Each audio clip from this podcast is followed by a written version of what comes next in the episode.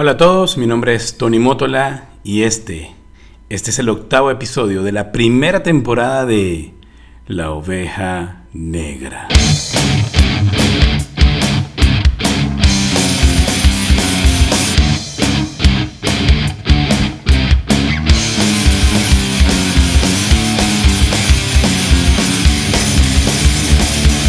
La Oveja Negra es presentada por Producciones Cristonita y DJ Velasco.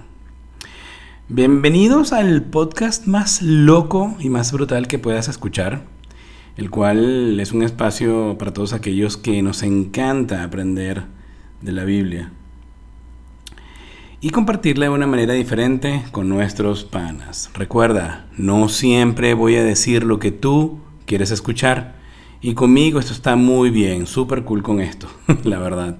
Pero te aseguro también que vas a disfrutar muchísimo de escuchar las verdades de la Biblia de una manera muy, pero muy poco convencional. Y es así como comienza la oveja negra.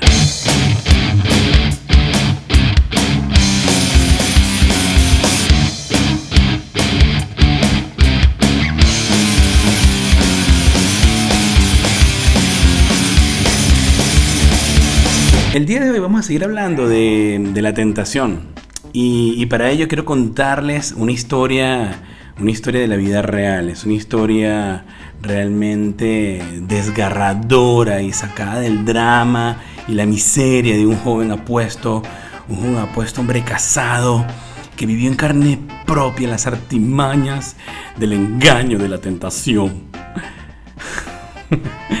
la la historia que les voy a contar, pues, fue algo que, me ocurrió a mí.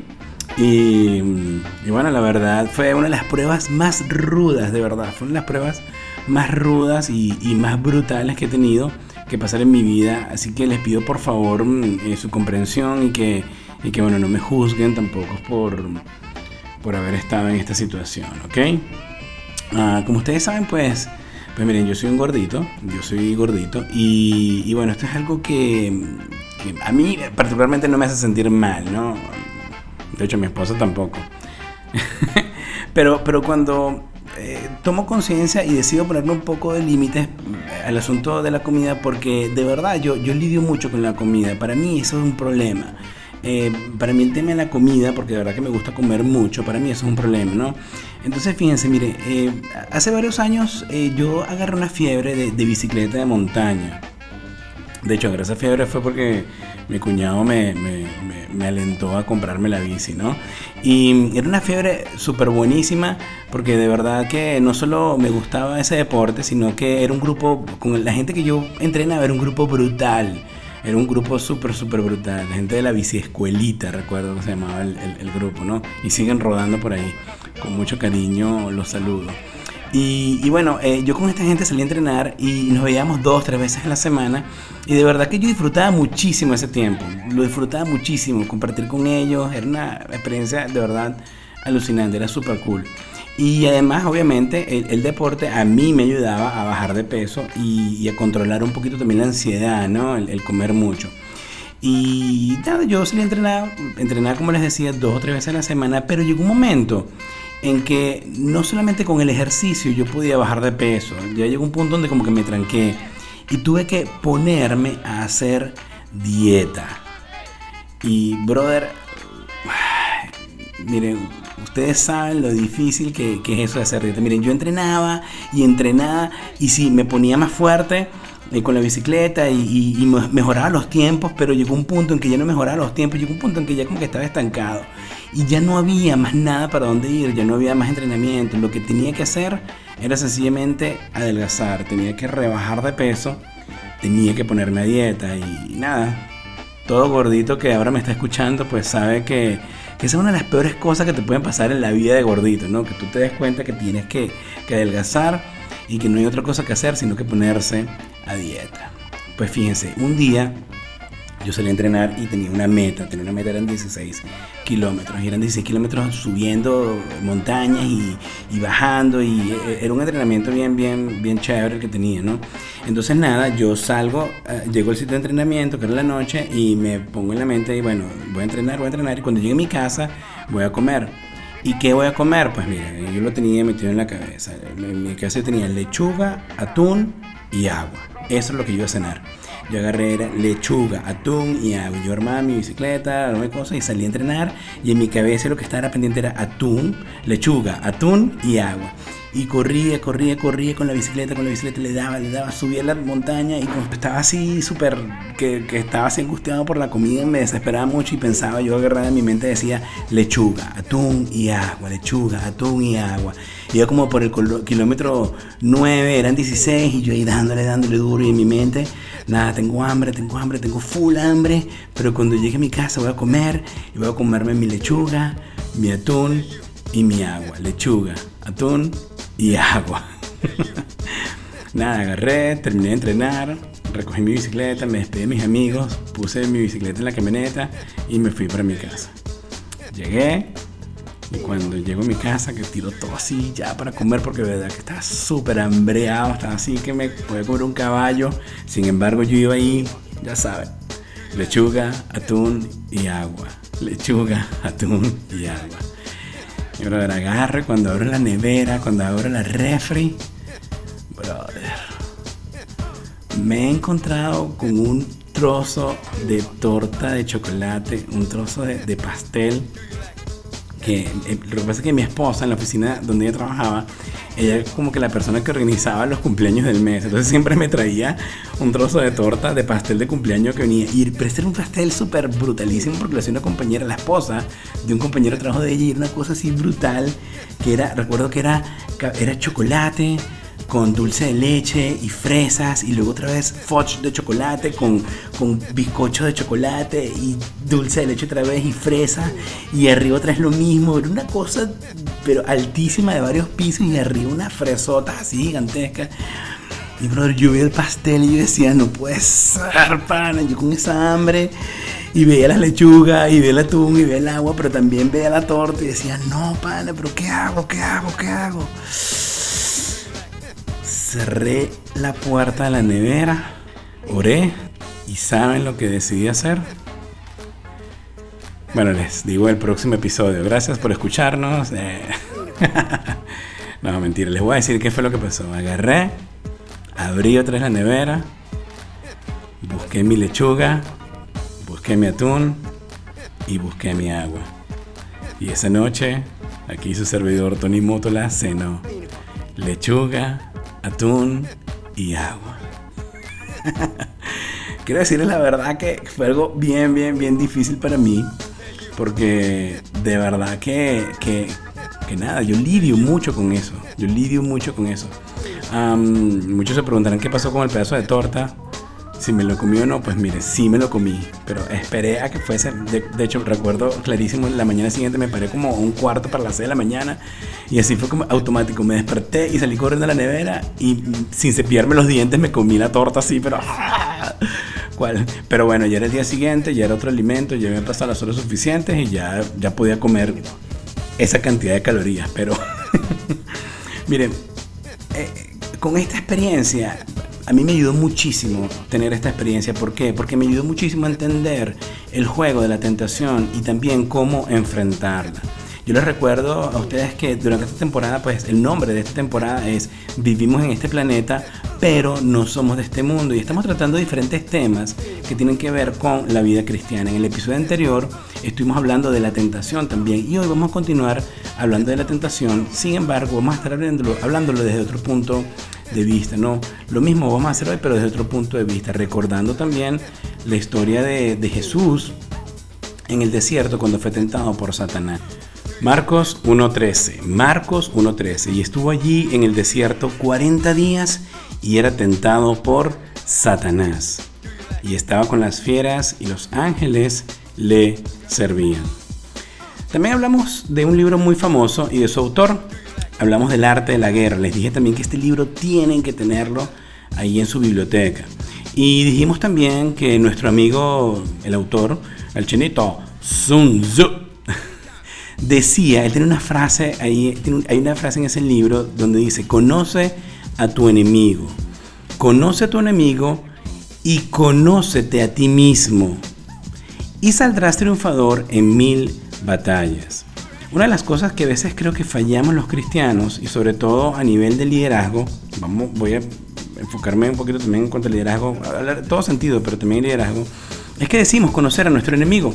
Y la verdad, pues como lo dijimos en el episodio anterior, no creo que eso sea muy cierto. No creo que tengamos una verdadera conciencia de cómo opera Satanás en nuestras vidas. Y por otro lado, pues algo que nos pasa muchísimo es que, o, fallamos muchísimo, es que creemos que conocemos también nuestras vidas, creemos que nos conocemos a nosotros mismos. Y aquí es donde muchos van a brincar. Van a brincar porque van a decir, sobre todo los líderes, no, yo sí me conozco, yo sí sé, bla, bla, bla, bla, bla, bla.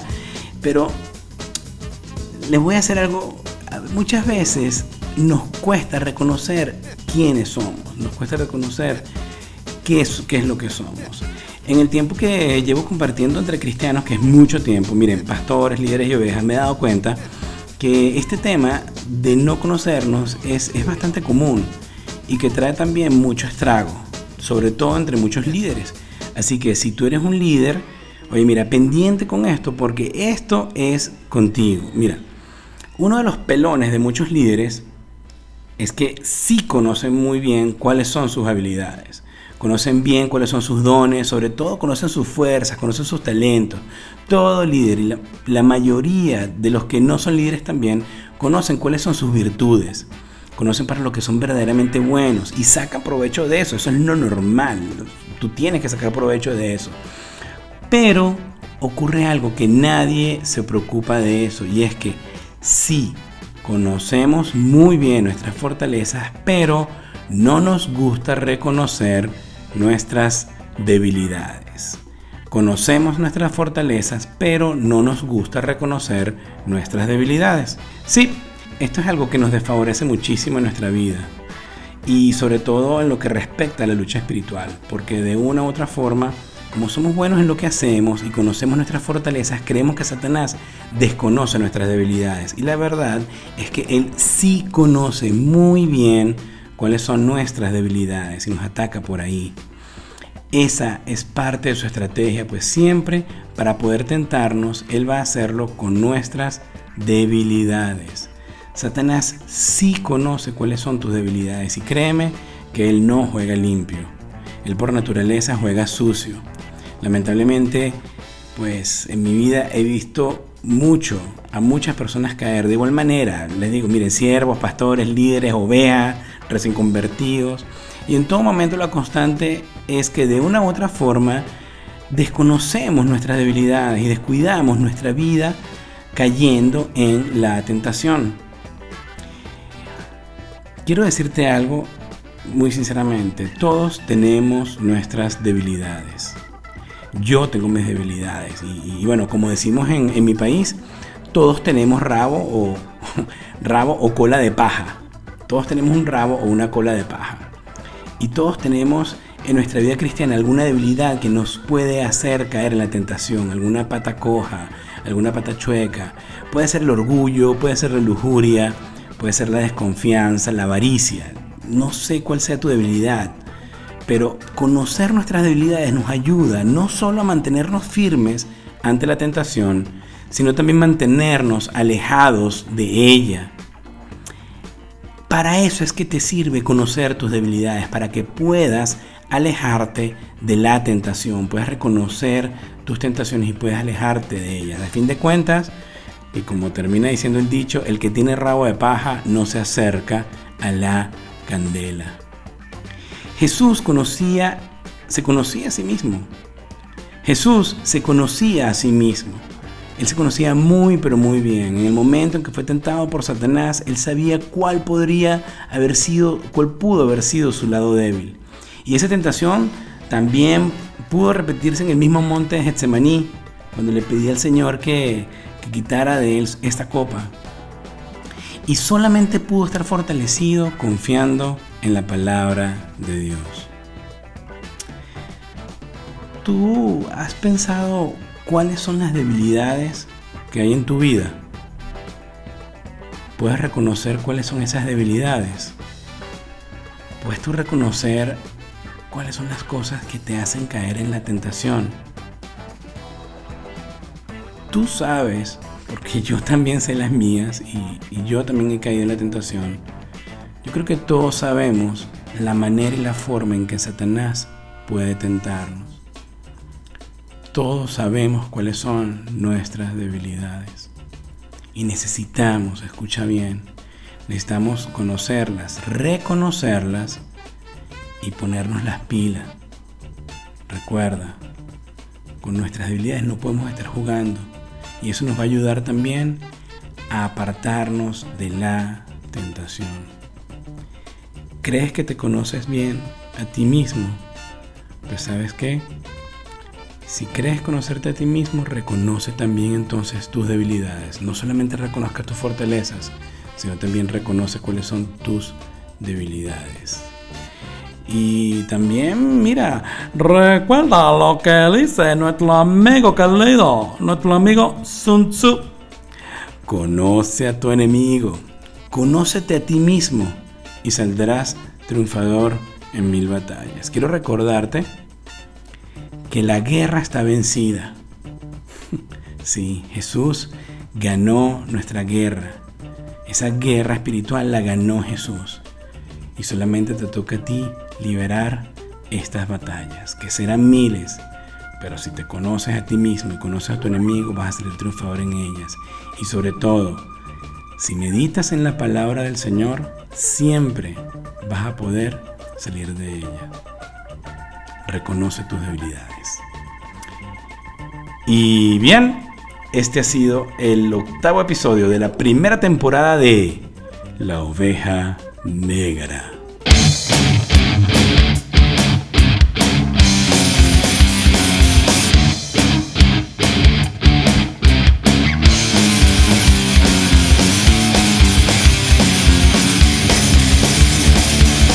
Y ya estamos por finalizar nuestra primera temporada. Pronto nos pondremos a trabajar en la siguiente y bueno, venimos con muchas sorpresas. Recuerda también que si te gusta mucho este podcast evangélico, tu podcast evangélico favorito, nos puedes seguir por las diferentes plataformas, por eh, Spotify, por Google Podcast, por mm, eh, Apple Podcast, también por Anchor, Anchor o Anchor pueden seguirnos también por ahí. También puedes compartirlo entre tus panas dentro y fuera de la iglesia, ¿ok? La intención es esta, poder esparcir el mensaje.